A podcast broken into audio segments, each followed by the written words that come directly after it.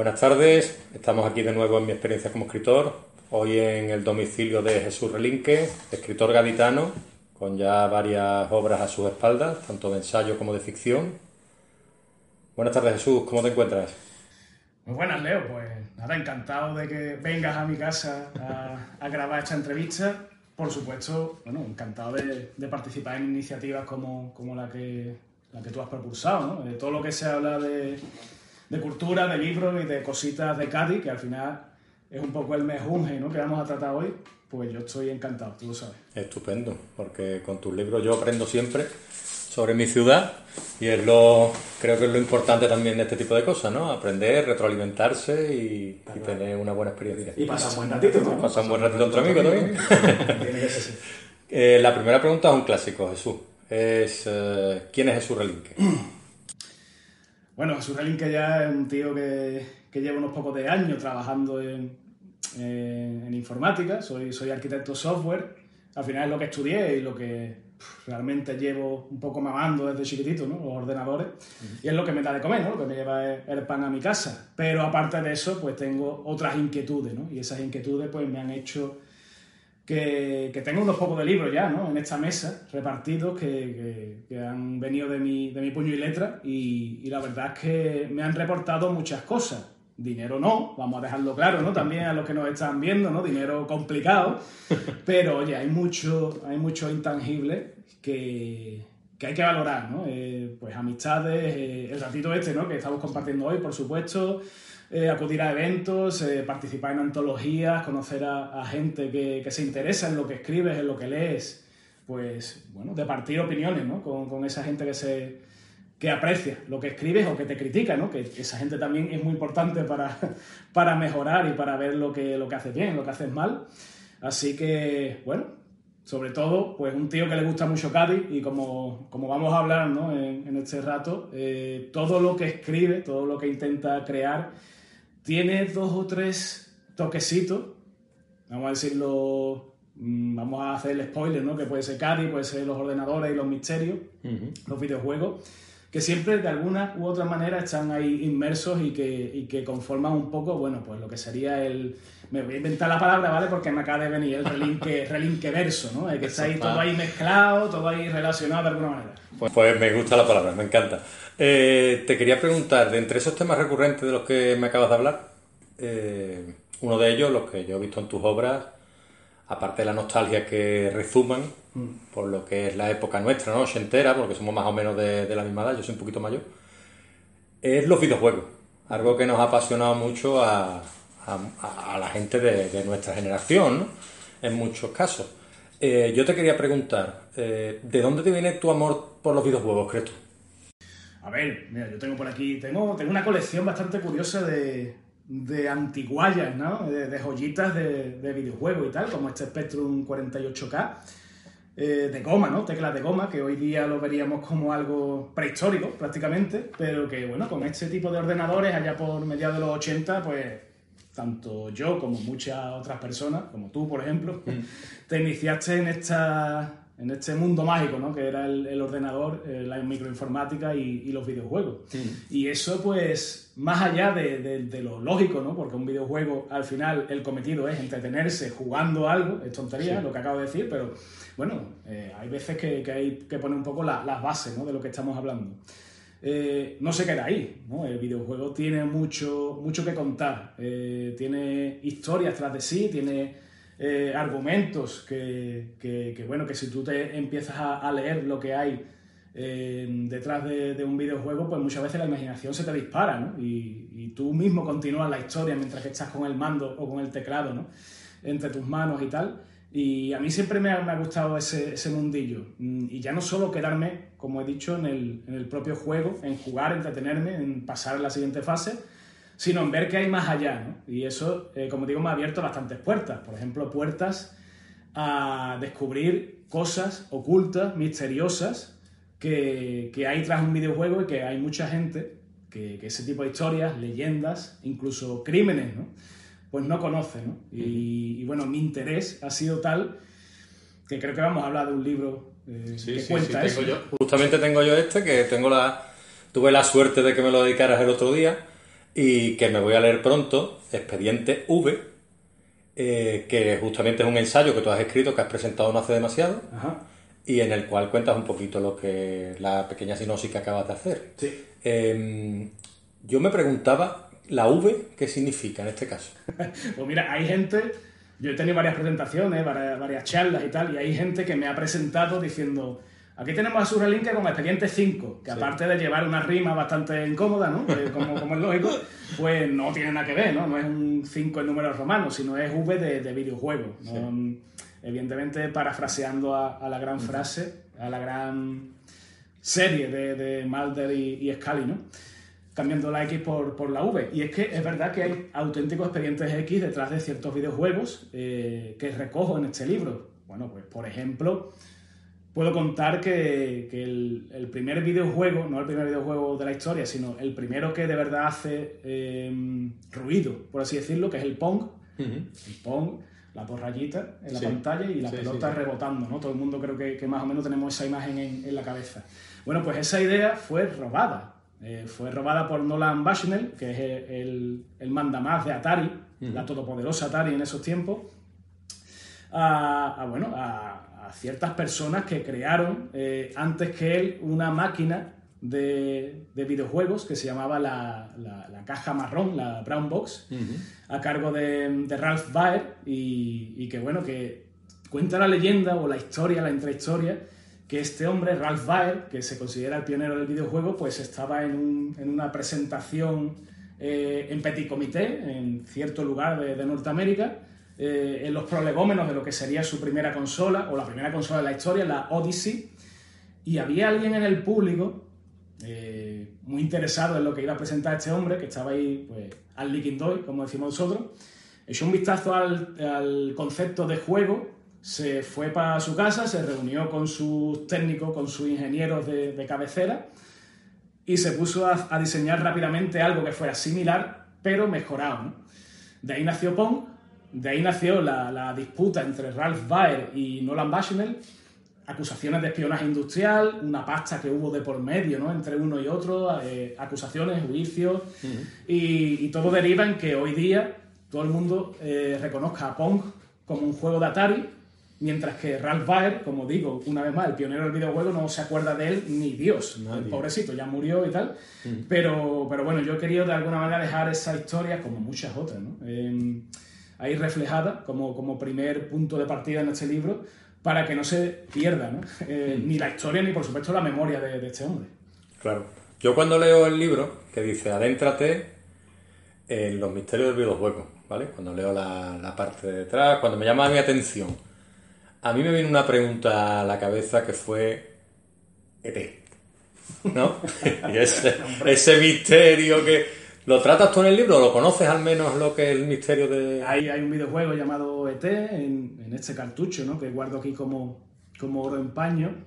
Eh, antes de contar la historia, porque la historia la tengo que contar, aunque la haya contado millones de veces, voy a relatar algo más curioso aún. Y es que yo tenía un blog hace mucho tiempo, ya lo dejé abandonado porque no, no tenía tiempo, ¿no?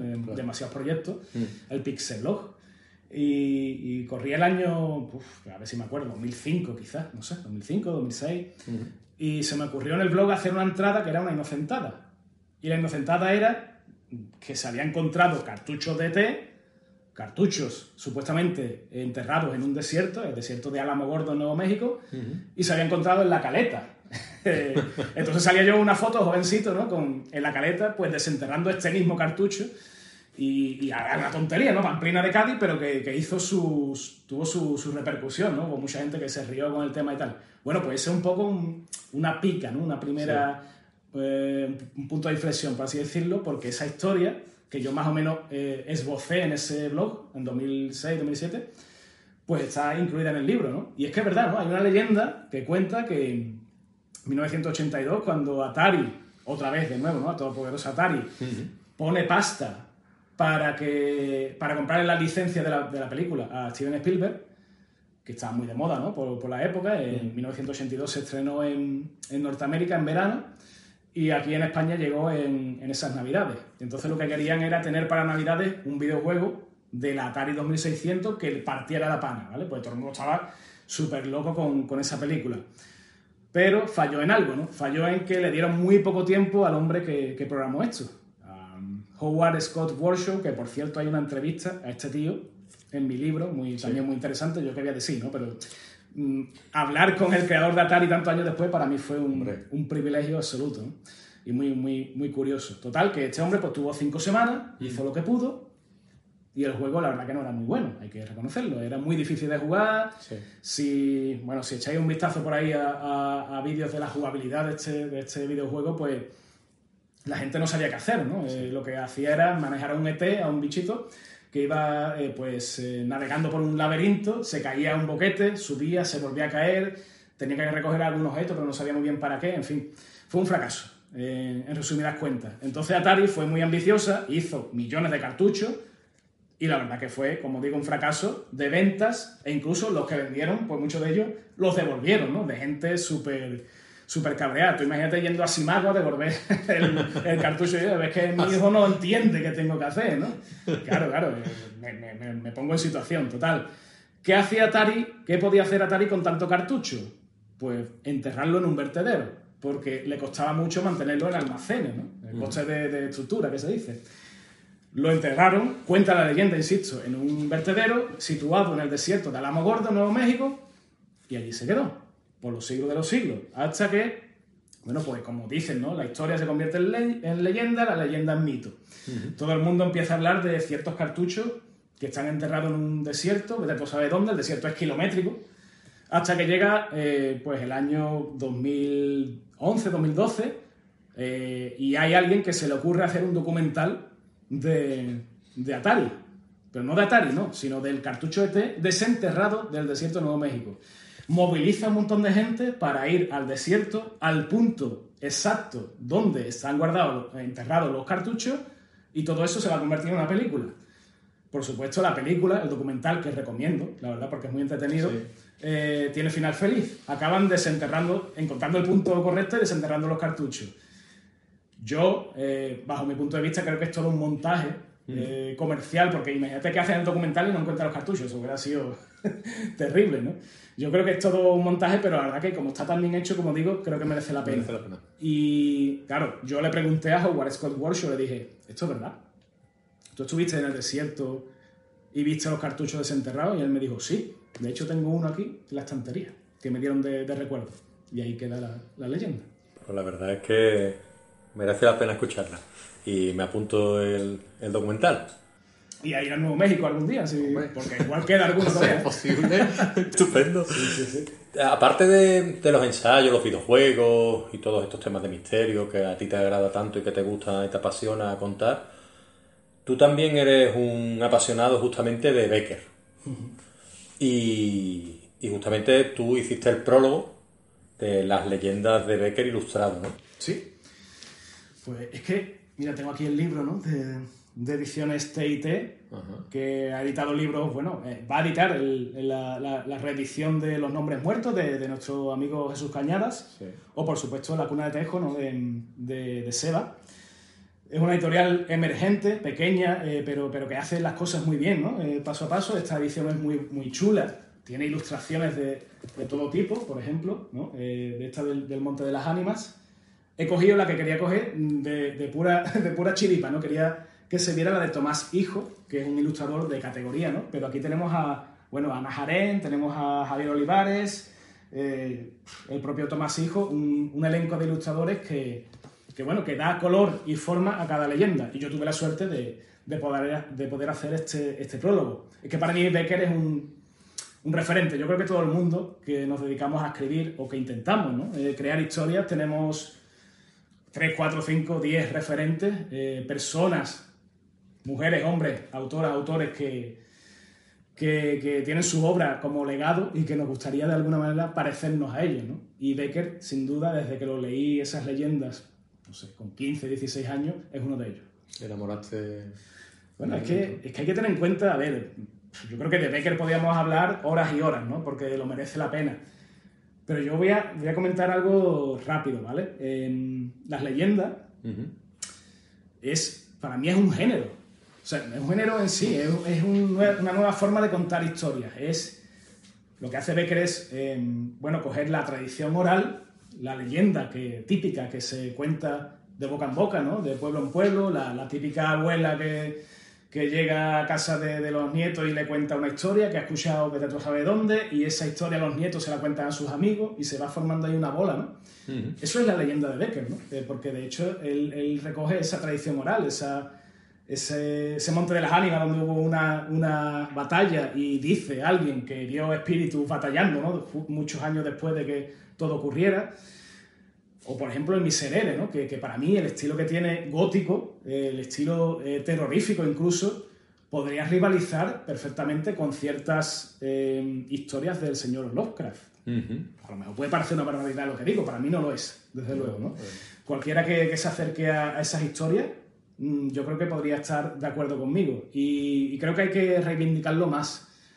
Porque se habla mucho de un referente también más o menos contemporáneo, como fue Alan Poe, uh -huh. que no le voy a quitar mérito ¿no? a, a, este claro. señor, por supuesto, pero oye, en España resulta que había un tío, un sevillano, que hizo esas leyendas y que a día de hoy se siguen leyendo y siguen impresionando, como el primer día. Tú aparte de, de bueno, de escribir... Eh prólogo de, las leyendas de Becker, el ensayo, también te adentras en la ficción. Tú tocas varios palos, lo haces todo bastante bien. Yo tengo pendiente todavía tu ensayo, pero es que escucharte es una delicia directamente, ¿no?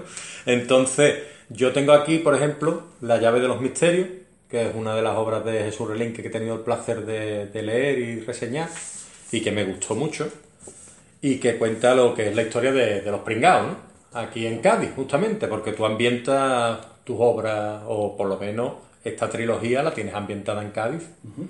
Y ya te digo que a mí me recordó mucho lo que es mi época. Contacté contigo, sí. tuvimos la, la, oportunidad de hablar por redes sociales, decidimos quedar y hemos tenido, hemos pasado unos buenos días que hemos, que hemos quedado aquí. Y bueno, ya que estoy en tu casa, ¿no? Que te lo agradezco, la confianza. Y te quería preguntar un poquito de dónde surge la llave de los misterios, cuál es la idea, la chispa, si te surge de un personaje, si un poquito de, de, lo que es de tu vida o cómo está la situación. A ver, yo creo que La llave de los misterios no deja de ser mi primera novela, con sus aciertos y sus muchos errores, ¿no? Mm. como, como, cualquier otra primera eh, obra de cualquiera, eh, cualquier autor. Pero sí es verdad que encierra algo especial, algo que que si comparase con la, el resto de obras que he escrito, o escribiré, no sé cuántas serán, las que mm. sean, va a ser muy difícil de, de, superar, porque es una primera obra muy personal, ¿no? que cuenta historias, bueno, que yo viví de alguna manera cuando era pequeño, ¿no? cuando iba por las calles de Cádiz, pues buscando aventuras, ¿no? Eh, mirando una casa puerta que tenía un aspecto siniestro y que si abría un poco ¿no? la puerta, pues a lo mejor veía una sombra esquiva y yo ya, mi, imaginación pues se disparaba y, empezaba a inventar y, pequeñas historias, ¿no? Y es verdad, ¿no? Todo el mundo que, lee La llave de los misterios dice, yo creo que tú eres el protagonista. Y yo nada más que tengo que decirle, bueno, pues puede que sí, ¿no? Puede que Juan, el protagonista, tenga algo de mí, pero es que el resto de sus amigos, de esos pringados, también tiene mucho de mí.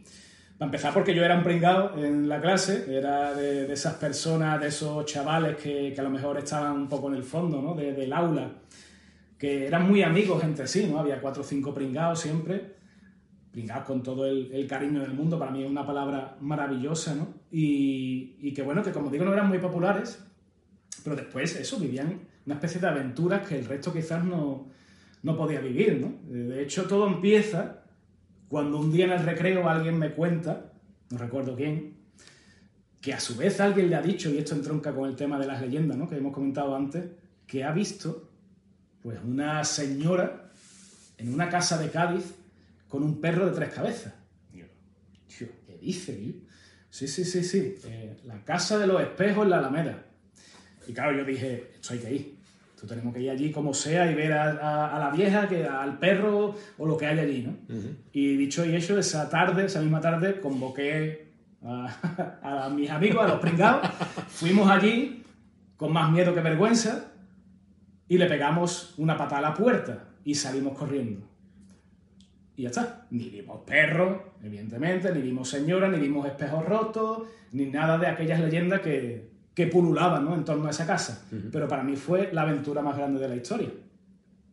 en parte lo fue, ¿no? Y en parte fue también el, el germen para escribir algo como La llave de los misterios. Empezó siendo una pequeña historia relativa a esa casa de los espejos y al final pues empecé a meter la cueva de María Moco, que si la casa del pirata, videojuegos, ¿no? Siempre hay eh, presentes en... Los recreativos, ¿no? De la calle Sacramento, ¿no? no me equivoco, ¿no? Allí, bueno, los recreativos eran puntos de encuentro también, ¿no? Para, para toda la, chavalada de, la época, se echa de menos, se echa de menos. Además también era una aventura meterse en los recreativos porque había una, una fauna allí metida curiosa, ¿no? Y, y una especie de, niebla que lo recubría todo, ¿no? de la gente fumando, en fin, era, era como una puerta. Sí, de hecho no era, no era, el sitio que nuestros padres querían que fuéramos siendo menores. No, no, pero de alguna manera te hacías mayor, ¿no? Yendo allí.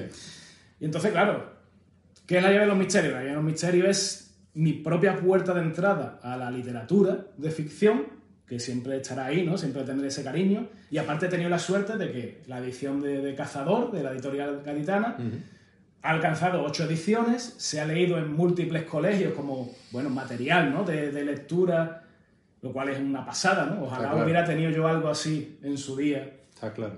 Algún autor gaditano que viniera allí a mi colegio, a San Felipe, y dijera, os voy a hablar de mi libro, en vez de yo qué sé, el Lazarillo, que a mí, a mí el Lazarillo me gustaba, ¿no? Eh, las típicas lecturas que te mandaban. Sí, pero que venga el propio autor a hablarte de por qué ha escrito una historia contemporánea sobre un tema en concreto. Total. Que a él le tocaba la, la patata, ¿no? Como se suele decir, ¿no? Yo, yo aparte eh, de tratar los mitos tú en, en tus obras, los mitos de Cádiz en este caso, y que se aprende, como te decía, porque hablas de la Escuela de María Moco, hablas de la catedral también, ¿no? Si no me equivoco y hablas de diferentes puntos de Cádiz que, que para mucha gente puede, puede resultar atractivo y, y, y, pueden resultar instructivas, ¿no? De alguna manera tus novelas, ¿no?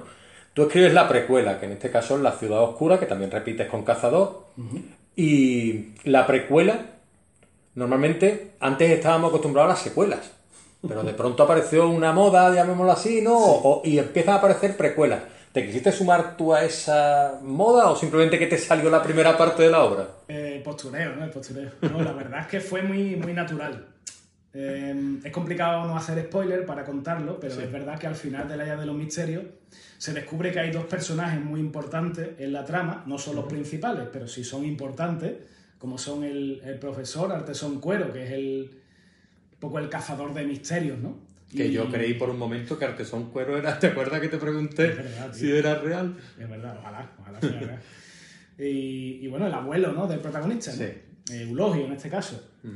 Bueno, pues estos dos personajes que salen eh, de una manera residual en la historia, pero tienen, como digo, mucha importancia, pensé que, que, sería bonito contar su historia. Y su historia, evidentemente, tenía que ser pues 40 años antes de los hechos ah, amigo. de la Llave de los Misterios. Si la Llave de los Misterios se lleva a cabo en el año 89, pues aquí me fui al 47.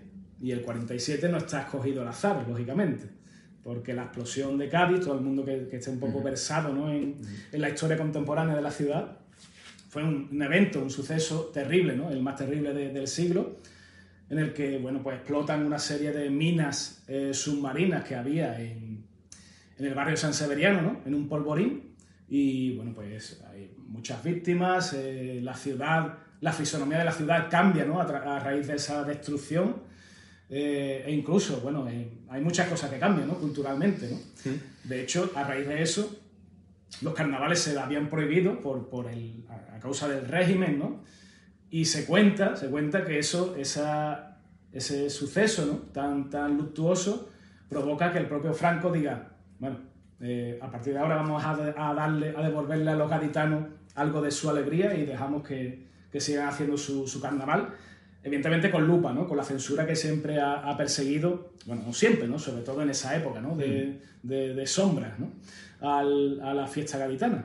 Mm. Entonces, bueno, la ciudad oscura pues que, es que esa época es muy jugosa, ¿no? Eh, ya no solo los personajes, el escenario de, la ciudad ¿no? y sus misterios, sino que también culturalmente, socialmente, la posguerra, ¿no? los ecos de la posguerra dieron mucho eh, a mí, ¿no? a mí me dieron mucho que, escribir y creo que es interesante ¿no? ver ese retrato de, lo que pasaba en, en esos tiempos. Pues entonces no te sumaste a la moda, entonces lo hiciste con mucha conciencia. bueno, sí, sí. Pero la pregunta estaba bien lanzada y has sabido tú dejarme claro que dejarme claro que, que no era un tema de moda, sino que lo tenía bien pensado y de hecho me parece muy convincente y ya sabes que tengo La ciudad oscura también pendiente de, leer después de leerme Expediente V. Eh, tras La ciudad oscura, que tiene una portada formidable, al igual que La llave de los misterios, ya Los jinetes del sueño, que es otra cubierta, que como podéis ver es una delicia también de cazador, eh, tú te trasladas a otro punto en la geografía andaluza en este caso. Eh, ¿El salto ese viene dado por la historia por algún motivo en especial? Bueno, supongo que viene dado porque me he tirado 15 años ¿no? viviendo allí en, Sevilla y algo se me ha pegado, ¿no? algo de, de, mis amigos los, los mi arma. Pero sí es verdad que, que si tengo que ser sincero, en una de las presentaciones de la llave de los misterios, allí en Sevilla, hubo alguien en el público que después yo de soltar mi chapa y tal y de hablar del, tema, me dijo, oye, ¿por qué los pringados no pueden ir algún día a Sevilla, a la Expo? Y yo dije, hostia, buena idea. Ahí está. vamos, enseña la camiseta ahora. Ah, verdad, verdad, correcto, correcto. Entonces la gente entenderá por qué ese hombre, a lo mejor, ahí, ahí tú no llevabas la camiseta entonces, pero ahora puede lo que sí, ¿eh? puede que la llevara, no, no recuerdo cuál pues Aprovechaste, ¿no? Aprovechaste. Es verdad que los, autores, los escritores siempre estamos brujuleando, ¿no? Escuchando lo que dice la gente, eh, atendiendo al entorno. Como, como he escuchado más de una vez, quizás pasemos más tiempo pensando, dándole vuelta a la cabeza, que escribiendo en sí, ¿no? al final estamos constantemente diciendo, bueno, para mi próxima historia, ¿qué voy a hacer? ¿Qué personaje voy a meter? ¿Qué, qué suceso? Eh, ¿Qué evento real ¿no? o imaginario? Y, esto ocurrió, ¿no? Y eh, los pringaos en la en los jinetes del sueño, pues van de excursión de fin de curso a Sevilla en el año 92. Como fuimos mucha gente. Porque yo recuerdo haber ido excursión a Sevilla en la, en la, Expo 92. Y vaya calor casi allí. ¿eh? Y mucha calor.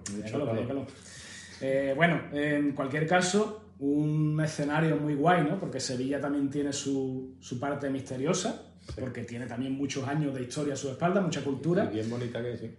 Mucha leyenda. Y bueno, y, la expo tiene también un hecho, un misterio, eh, aún por resolver, que fue aquel pabellón eh, de los descubrimientos que se quemó un par de, un par de meses antes de, de la inauguración.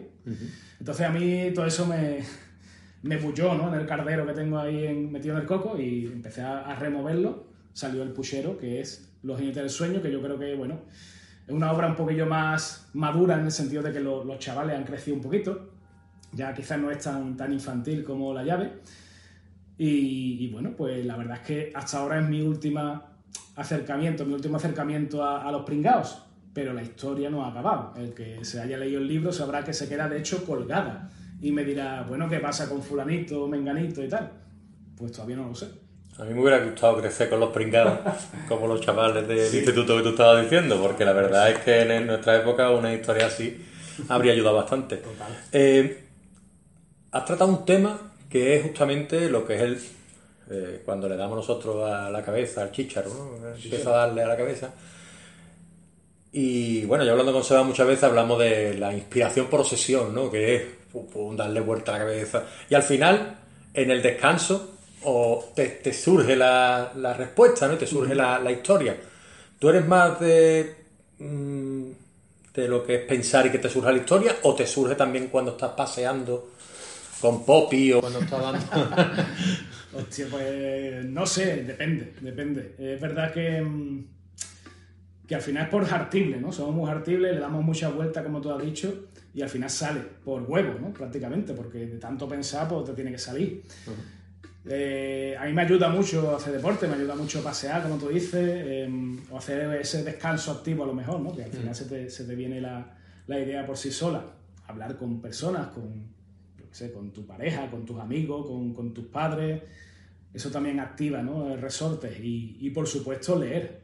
leer creo que es indispensable. Yo voy a decir algo que, que otra perogrullada seguramente, pero es imposible que tú escribas algo si tú no has leído antes o estás leyendo durante el proceso. ¿no? Un poco para empaparte, ¿no? ya no del, del estilo o de, la historia o, de cómo escribe tal o cual persona, sino para activar esos mecanismos que tenemos ahí que muchas veces se quedan dormidos u oxidados. Creo que lo mejor que hay es eso. Y insisto, eh, de cara, digamos, a que alguien quiera empezar eh, a adentrarse en este espinoso y, bueno, y satisfactorio a veces mundo de, de la escritura, si podemos dar un consejo, si podemos eh, sacar algo en claro, es que tú tienes que leer mucho, mucho y variado. Y, y a veces variado, como digo, y a veces pues muy concreto, ¿no? De, de lo que estás mm. escribiendo. Yo, por ejemplo, pues lo último que he escrito, que va de, de zombies, sin dar mucha, mucho más detalle, pues me ha hecho empaparme de mi, bueno, y voy a exagerar porque en Cádiz somos muy exagerados, de millones de libros de zombies o de, o de miedo, de terror o de angustia o de cómo crear un ambiente opresivo. Sí, sí, En fin, todo eso nos ayuda. Y, tú no estás... Eh, tú no lees libros para decir, pues voy a hacer las cosas como hace este, no, sino para, como digo, activar esos mecanismos y, e ir refrescándolos. ¿no? Y es un proceso muy bonito, muy laborioso, por supuesto, pero yo creo que, como he dicho antes, es satisfactorio. ¿Y te documentas antes o durante? Y después también. Después también, ¿no? Después cuando haces la corrección también. en todo momento, en todo momento. Muy bien. Sí, sí, sí. A ver, es esencial. Lo que pasa, y aquí voy a introducir un, concepto que a mí me gusta mucho hablar de él, es que yo soy muy flojo. Hay veces que yo soy muy flojo, sinceramente. Entonces, por eso yo hago fantasía urbana. Fantasía urbana al final es, bueno, pues tú escribes, describes una historia que se desarrolla en, en una ciudad real, ¿no? Sobre la que empiezan a pasar cosas pues fantásticas, ¿no? Eh, inventadas, paranormales, eh, yo qué sé, pues cosas como eh, extraterrestres, como dimensiones paralelas, como monstruos terroríficos. Bueno, hay, hay, múltiples palos de la baraja, por así decirlo. Pero ¿qué tiene la fantasía urbana? La fantasía urbana tiene algo y es que te lo da ya prácticamente hecho, que es el mundo. O sea, tú imagínate que un autor de fantasía no escogiera la fantasía urbana y escogiera la fantasía tipo Tolkien, para, entender, para, entendernos, ¿no? La fantasía clásica. Tendrías que inventarte un mundo, regiones, razas, lenguajes, eh, cultura, religión. Yo soy muy flojo para todo eso, por eso siempre con fantasía urbana, por eso me he ambientado en Cádiz, en Sevilla, que es lo que yo conozco, pero mamado. mamado. Claro, y que tiene el escenario que a ti te gusta. Totalmente. Y a partir de ahí ya le doy todas las vueltas de tuerca que yo quiera, ¿vale? Yo pues cojo un evento, cojo una ciudad, cojo una casa y la retuerzo hasta el límite. Pero yo estoy partiendo de algo, de algo palpable, ¿no? Algo real, algo que te está gritando, te está diciendo que yo escribe de la catedral, escribe de la sociedad espiritista de Cádiz del, siglo XVII, porque merece la pena, ¿no? Porque es una historia real y a partir de ahí tú te inventas cosas. Claro, porque tú eres un apasionado de la historia también, aparte, ¿no? Sí. Y, tú has aparecido en Cuarto Milenio y has aparecido en algunos programas como colaborador. Sí. Porque te gusta todo este tipo de, misterio que envuelve no solo Cádiz, sino eh, España entera, ¿no? Sí, pero claro, me gusta hablar de ello, me gusta investigar, me gusta ver esa parte escondida, ¿no? Eh, que no se ve a simple vista, ¿no? De, la historia, pero yo no podría escribir una novela histórica. Insisto una vez más, soy muy flojo para documentarme hasta tal punto de que todo tenga que estar eh, conforme, adecuado a lo que ocurrió en la época. ¿no? Yo prefiero, insisto, ese, ese género, ¿no? esa fantasía urbana en la que yo cojo pinceladas, en la que cojo ese evento que ocurrió en el 47, esa sociedad espiritista que, que está documentada, que escribió un libro, o los sarcófagos eh, fenicios, ¿no? que están en el Museo de Cádiz. ¿no? Y a partir de ahí me vuelvo a inventar las cosas y la, flojera ya se me va, ¿no? Una vez que ya tengo la base ya empieza ahí la cosa a funcionar. Pero una vez que lee uno la historia, el lector no puede considerarte un tío flojo ni perezoso para nada. Porque se nota que has documentado, se nota que metes elementos que, bueno, que son desconocidos para, para, mucha gente, incluso de la ciudad, y que después resulta que son, como decía antes, no solo atrayentes, también atractivos, y que resulta que tú te estás eh, terminando documentando gracias a esas Mm, ficción histórica, que podríamos decirlo, ¿no? O esa, o esa, ese tipo de ficción que tú cuentas en tu obra. y al final aprendes cosas, ¿no? Vamos, yo ahora este verano, después de haberme leído la llave de los misterios, he ido por ahí mirando las cositas con otros ojos, ¿sabes? Por lo menos intentándolo, ¿sabes? Además, el- la llave de los misterios del 89 y Cádiz Sí. no ha cambiado demasiado. No, bueno, a ver. eh, Hay cambiado- cosas que sí. Hay cosas que Y sí. cosas que... Y cosas que no tanto, pero, pero sí que es verdad que lo histórico no cambia, obviamente. Lo que cambia son los establecimientos y todo esto, que eso ya cuando viene uno después cada año se nota que, Total. que está pasando el tiempo. Y yo ya voy de... Y venía con mi sobrina, que tú sabes que vinieron aquí a Cádiz y iba... Aquí había esto, aquí había lo otro, yo cuando aquí esto, tal... Pero bueno, Eh, te quería preguntar, tú no paras, es decir, tú mm, desde que te conozco y antes de conocerte, cuando me, me voy a ver tu bibliografía para hacerte la entrevista para el blog, que por cierto es otra entrevista muy... muy ah, que recomiendo, muy recomendable, que está por escrito, 10 o 12 preguntas que le hago a Jesús. Eh, yo vi tu bibliografía y dije, ¿por dónde tiro yo con este hombre? Que no me esperaba yo que tú hubieras hecho tantas cosas, ¿no? ¿Qué proyectos tienes tú en el futuro? ¿Los tienes ya alguno? Porque sé que has escrito, estás escribiendo una novela, pero ¿qué proyectos tienes futuros con respecto a esa novela o con respecto a otras otras cuestiones? Tengo una novela escrita, como bien sabes, porque la he echado un vistazo, ¿no? Eh, Así que no puedo contar de momento nada hasta que cristalice, de alguna manera. Tengo otra novela juvenil eh, que está relacionada con, con Becker, porque bueno, es algo que, que es muy recurrente también ¿no? en, mi, en mi obra. Y más allá de eso, pues tengo un montón de ideas. ¿no? Eh, creo que todos los que escribimos al final tenemos un cajón virtual del que empezamos a tirar. Ideas hay, la tira. Lo que no hay tanto a lo mejor es tiempo y, y, bueno, y oportunidad ¿no? de, de ejecutarlas, pero es importante ¿no? de saber que, que hay cosas ahí esperándote, eh, Sí. a que tú la- las plasmes en un papel, en el ordenador, donde sea. También tengo bueno, historias ¿no? para contar en reportajes, ya sea de Milenio u otros programas en los que he participado y tal, relacionados con el misterio, que no dejan de ser inquietudes, ¿no? investigaciones paralelas, por así decirlo, a, a lo que yo me dedico, que, mm, que no sé, que pensando un poco en lo que comentas, que, que dices tú que, que te vas a hacer retrospectiva ¿no? de lo que he hecho, hay un montón de cosas, y es verdad, hay un montón de cosas, pero está guay, y vuelvo una vez más a la idea del principio, del relinqueverso, porque de alguna manera todo tiene algún tipo de conexión, porque el misterio de Polybius, videojuego misterioso, ¿no? que, que se supone que te eh, bueno, dominaba tu mente y tal, y te metía ideas en la cabeza, de alguna manera está inmerso en Los Jinetes del Sueño, que Los Jinetes del Sueño es una novela sobre Cádiz y sobre Sevilla, pero yo he hablado en un reportaje de Cuarto Milenio sobre Sevilla y su misterio de la Expo. Y esto también sale en una novela mía, pero es que todo esto también está plasmado en el ensayo de Expediente V. O sea, ¿qué pasa aquí? Que prácticamente todo va de la mano, ¿no?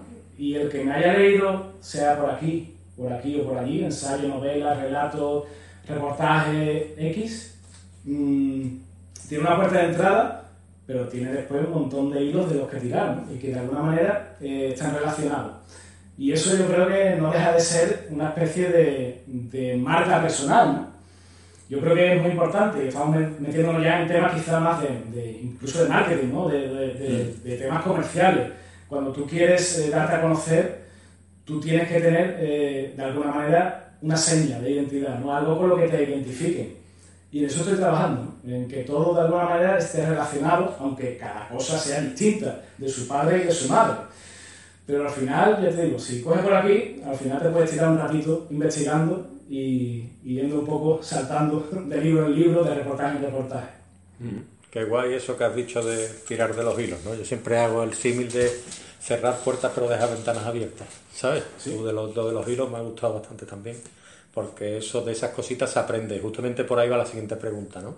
Que ya vamos a ir cerrando la entrevista, pero antes me gustaría que, que bueno, para la gente que nos sigue y aquellos que y, y aquellas personas que están ahí, que, que tú puedas aconsejarle después de la experiencia que tú tienes, que ya es dilatada, puedas darle algún consejito, algún truquito o algo que pueda, creas que pueda ayudarle, ¿no? Que le hubiera ayudado al relinque cuando comenzaba. Bueno, fíjate, em, yo no lo sabía, yo no lo sabía, pero cuando empecé a, a escribir La Casa de los Espejos, que fue al final el Club de los Pringados y acabó llamándose la llave de los misterios, ¿no? Fue pasando por todas esas etapas.